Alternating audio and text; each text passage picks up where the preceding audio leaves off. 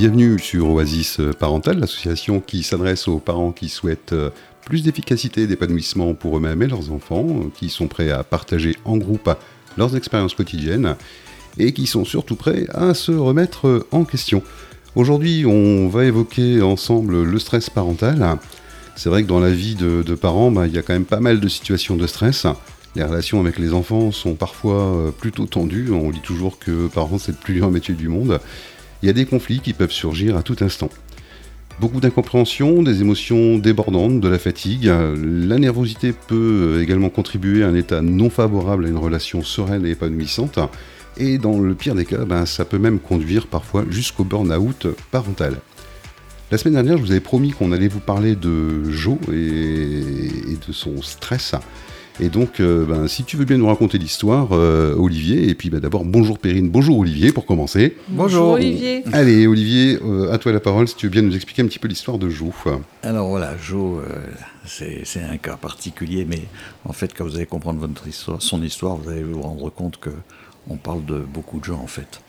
C'est un gars qui était commercial, qui subissait la pression de son boulot, besoin d'obtenir des résultats. C'était pas si simple que ça. Il se déplaçait beaucoup, et n'était pas souvent à la maison. C'était un gars qui était très nerveux et qui en fait se défoulait au tennis en tapant dans la balle.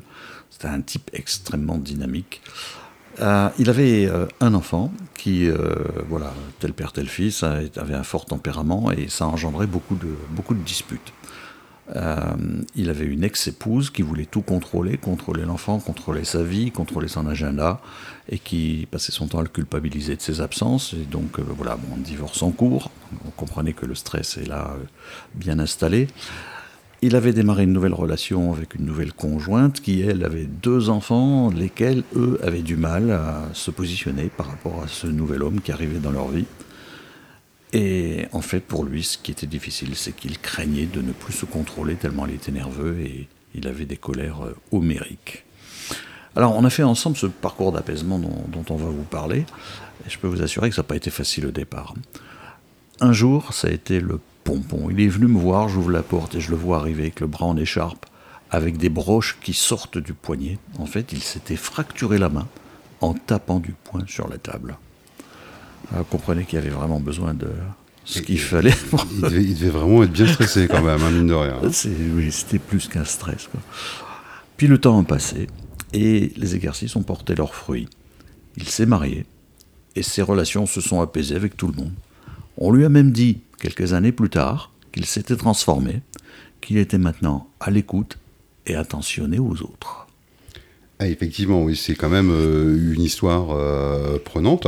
Et je pense que ça doit être aussi euh, une histoire commune à pas mal de, pas mal de personnes qui doivent vivre ce genre de situation. C'est pas, pas du tout évident. Alors, en fait, comme on l'avait vu précédemment, bah, les rencontres de parents, elles sont effectivement organisées en, cycle de, de, cinq rencontres. Et c'est ce qui, certainement, a permis aussi à Jo de pouvoir sortir un petit peu de, de ce stress.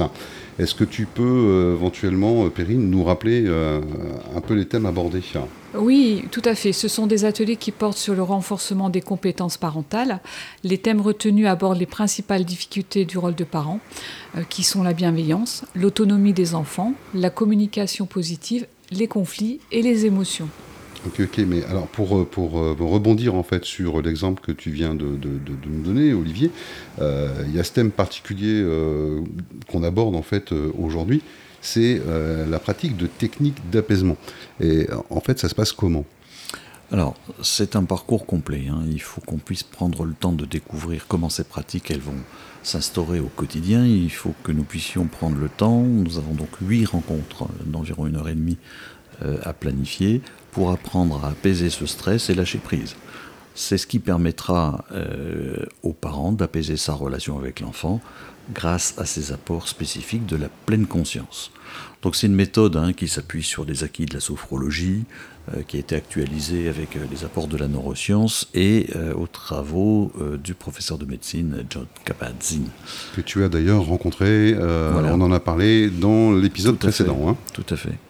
Et donc appliqué au développement des compétences parentales, eh bien, cette pratique facilite l'apaisement des adultes et en conséquence celle des enfants et bien entendu de leurs relations.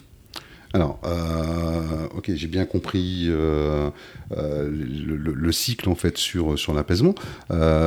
concrètement, c'est quoi les bénéfices de cette méthode? C'est la connaissance des pratiques efficaces pour calmer les processus automatiques qui conduisent au stress, davantage de compassion pour l'enfant et le parent, un apaisement de la relation parent-enfant, une écoute attentive et patiente des besoins de l'enfant, c'est important, et des enfants épanouis et qui ont confiance en eux.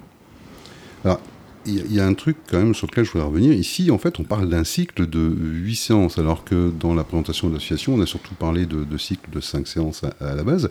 Alors, pourquoi sur euh, l'apaisement, on est sur 8 euh, séances, Olivier? Alors, parce qu'il s'agit d'un cycle d'apprentissage progressif. Chaque séance apporte une nouvelle compétence, laquelle s'appuie sur les compétences acquises précédemment. On doit donc s'entraîner entre deux séances afin de maîtriser les premiers acquis avant d'arriver à la dernière séance.